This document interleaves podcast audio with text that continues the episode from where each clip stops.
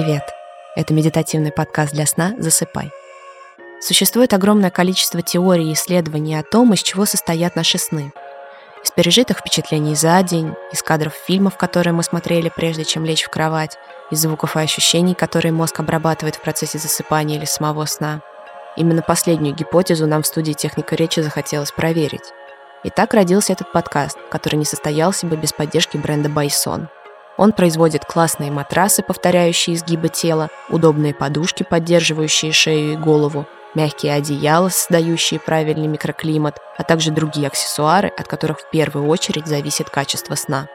Раз в два дня вам будет приходить аудиописьмо от незнакомца, в котором он поделится кусочком своей жизни и постарается перенести вас в доселе невиданные места и события. И, возможно, наполнит ваш сон новыми образами. Поэтому советуем слушать их уже лежа в кровати и мы будем рады, если вы поделитесь своим опытом. Был ли ваш сон похож на рассказанную историю? Или, может, то, что вы услышали, задало общее настроение увиденному во сне? Пишите нам на почту или в Телеграм. Все контакты в описании эпизода. И уже по традиции устраивайтесь поудобнее. Готовимся к глубоководному погружению и наблюдению не столько за природой, сколько за самим собой.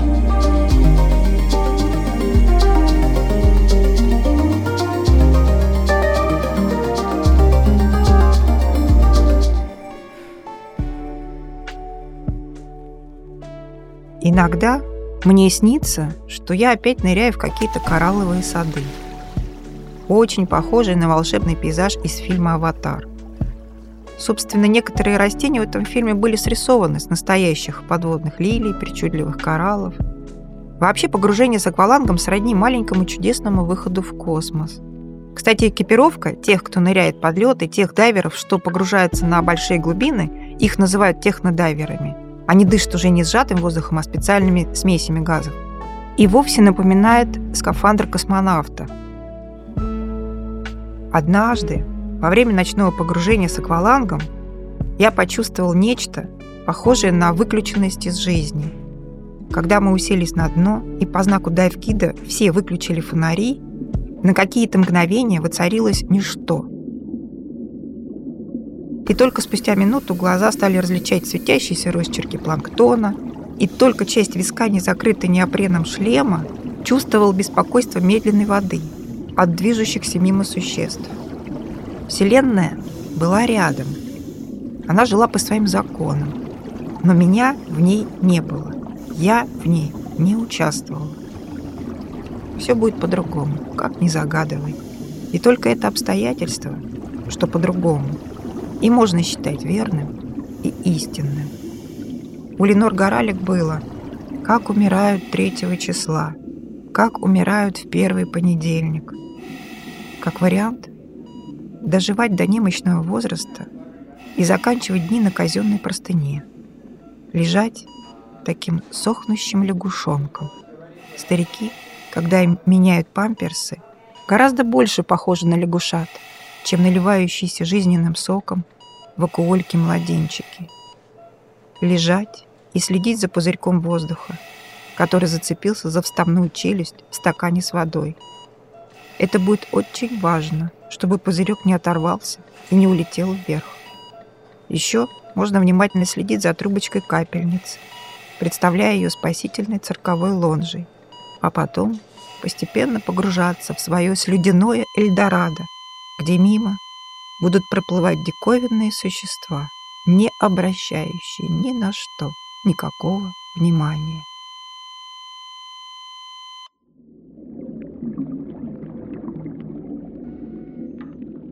Знаете, у дайверов есть такое понятие – надголовная среда. Пространство под водой, где невозможен подъем на поверхность по прямой линии вверх. К надголовным средам относятся затонувшие суда, гроты, пещеры, разнообразные нависающие объекты, а также слой льда. Одно из моих погружений было в такую наклонную пещеру, над которой мы потом плыли, возвращаясь на судно. Поднимались над ней, и снизу нас догоняли пузырьки нашего же дыхания. Эти пузырьки скопились под потолком пещеры и не сразу, но медленно и упорно просачивались сквозь трещины вверх. Мое дыхание, случившееся несколькими минутами раньше в той придонной галерее, догнало меня и помчалась пузырьками вверх. Это было так странно, как будто время остановилось, споткнулось, замешкалось в пространстве, но потом опомнилось. Так иногда изображение догоняет звук на экране. Надголовная среда.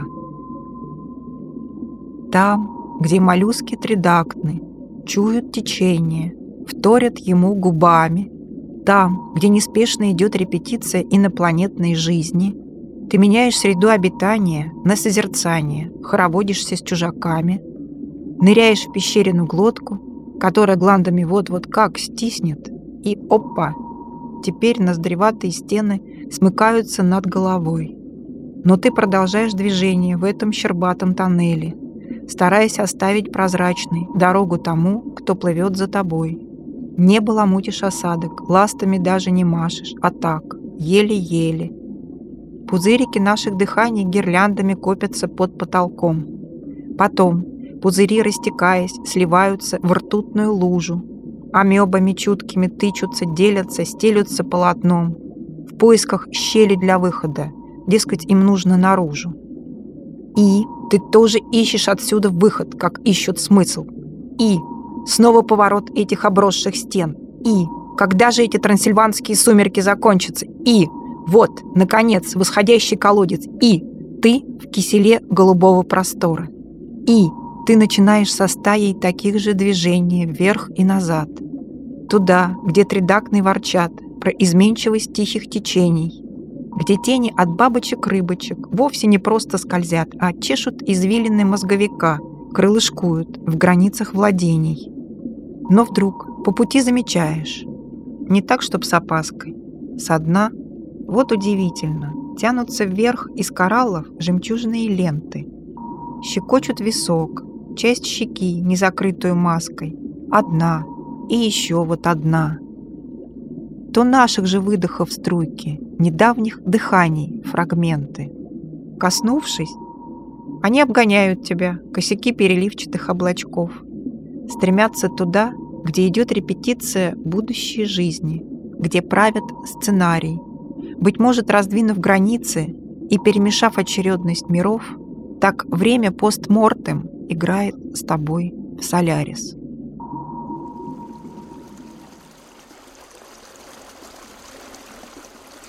То время, которое нам отпущено, это ведь необратимое течение, по крайней мере в философии. Оно протекает лишь в одном направлении – из прошлого через настоящее в будущее. Бывает вязким, а бывает, что несется на тебя, нет, скорее несет тебя бурным потоком.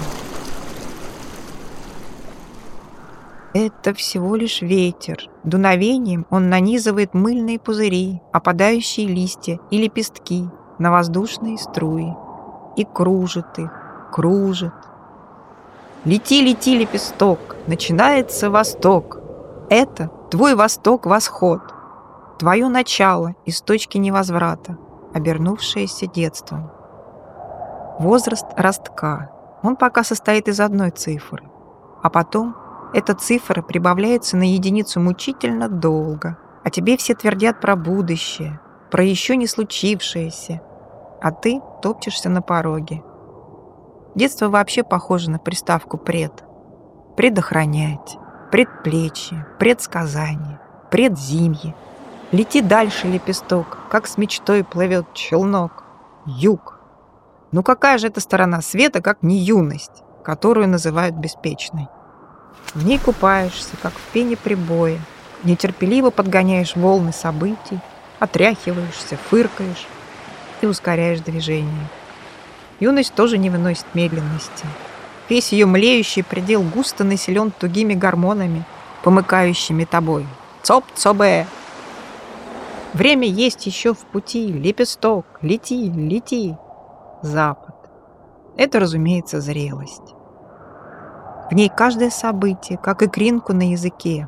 Нежишь сначала, раздавливаешь потом. Такое осознанное усердие в заповеднике терпения. И уже понимаешь того испанского монаха, который ходит по монастырю с колокольчиком и напоминает «Внемлите, братья, Еще 15 минут вашей жизни прошли.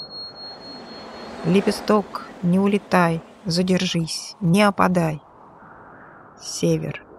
Не спеши туда, лепесток.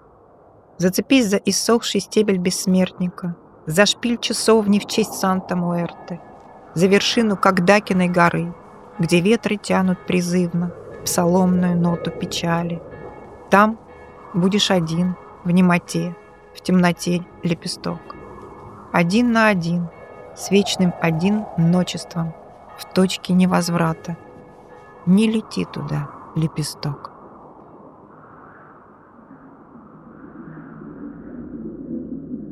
Там, под водой, меняется твое ощущение тела, его возможностей и объема.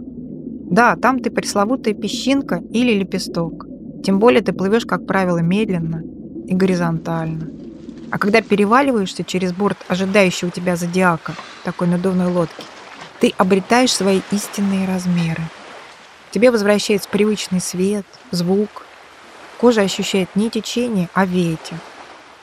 Когда случается много погружений подряд, например, неделю проводишь на сафарином судне, то уши потом воспринимают звук хуже. В течение нескольких дней слышишь, как сквозь вату. Будто бы этот мир на суше не надо слышать так громко. Не стоит он того. Не то надо слышать и слушать. Но потом это проходит. Остается только ощущение зрителя, бредущего из кинотеатра где тебе показали кусочек иной жизни. И ты не успел сделать открытие, понять что-то важное.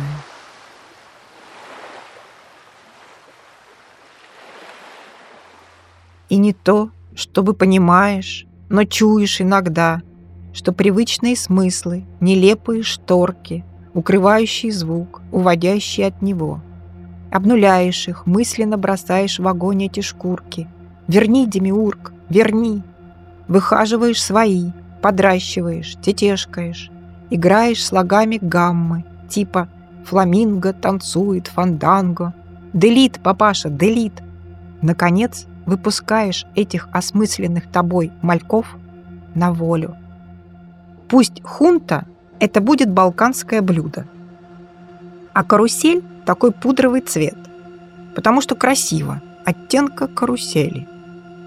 А быть Рюриковичем смешно. Потому что Рюрик, слушайся же, Рюрик, бубенец скомороха, не иначе. И тогда ижица не буква, а писклявая сопелка в шутовской котомке. Так и плывешь на нерест навстречу звуку, на раскатистую, щекотную будущую строку, доверяя серебристой дорожке призвуков – а над тобой, за рассольными облаками, с нулыми фразами, то ли заляпанные детскими пальцами, то ли присыпанные чьими-то перьями, полнолуние.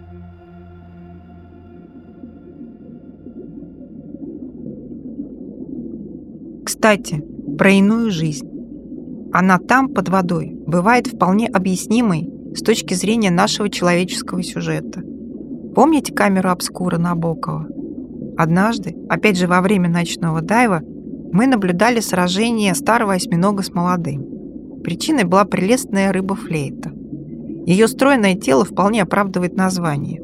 Так вот, представьте себе такую сцену, вернее мини-спектакль. Действующие лица – два осьминога. Их на многих языках называют очень смешно – октопусы. И мне представляется при произнесении «октопус» пупырчатый пучеглазый кактус. Впрочем, я отвлеклась, поплыла за звуком. Итак, герои. Два осьминога, рыба-флейта, группа дайверов. Освещение. Луна и фонари гуманоидов из дайв-центра Садко. Место действия – морское дно близ островов Бразерс, Красное море. Бруно уже отчаялся найти добычу, как вдруг заметил ее – по стройному молодому телу пробегали лунные блики, течение почти не ощущалось, и он подкрадывался, не торопясь. Внезапно тело флейта накрыло тень, и Бруно увидел Хельмута. Противник вызывающе поглаживал щупальцами коралл-мозговик совсем рядом с девичьей головой и, кажется, насвистывал дразнящий мотивчик. Секунду спустя они схлестнулись. Каждый тянул тело девы на себя. Поначалу силы казались равными, но Хельмут был моложе, и присоски его щупалец намертво приклеивались к чешуе жертвы. А у Бруна хоть и было больше присосок в силу возраста, но они то и дело соскальзывали. Зацепившись восточными и западными руками-щупальцами за камни, старый спрут сделал титанический рывок, подтянулся, и ему удалось завладеть почти половиной флейтиного тела. Пока он успокаивал оба жаберных сердца, южные руки нанесли точечные удары в края мантийной полости Хельмута, и тот учащенно заморгал. Но тут пришел черед моргать и жмуриться Бруно, так как оба осьминога были ослеплены лучами направленного света. Несколько темных, четырехщупальцевых существ зависли сверху и наблюдали за поединком, управляя не то солнцами, не то лунами, которые были насажены на кончики их щупалец. Вместо чернил они периодически выпускали из-под огромных глаз струйки медуз разной величины – Впрочем, кажется, это были не медузы. И вообще, Бруно они совершенно не интересовали.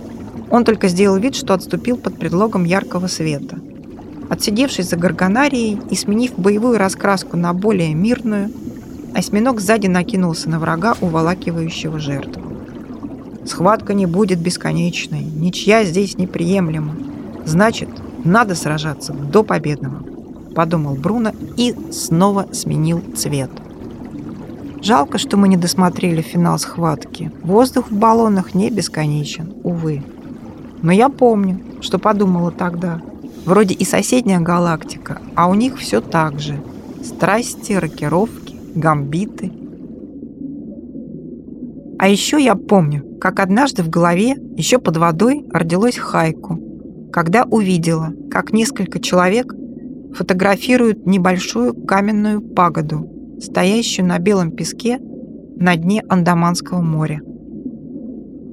Затопленный храм. Отовсюду на алтарь фото вспышки. Затопленный храм. Отовсюду на алтарь фото вспышки.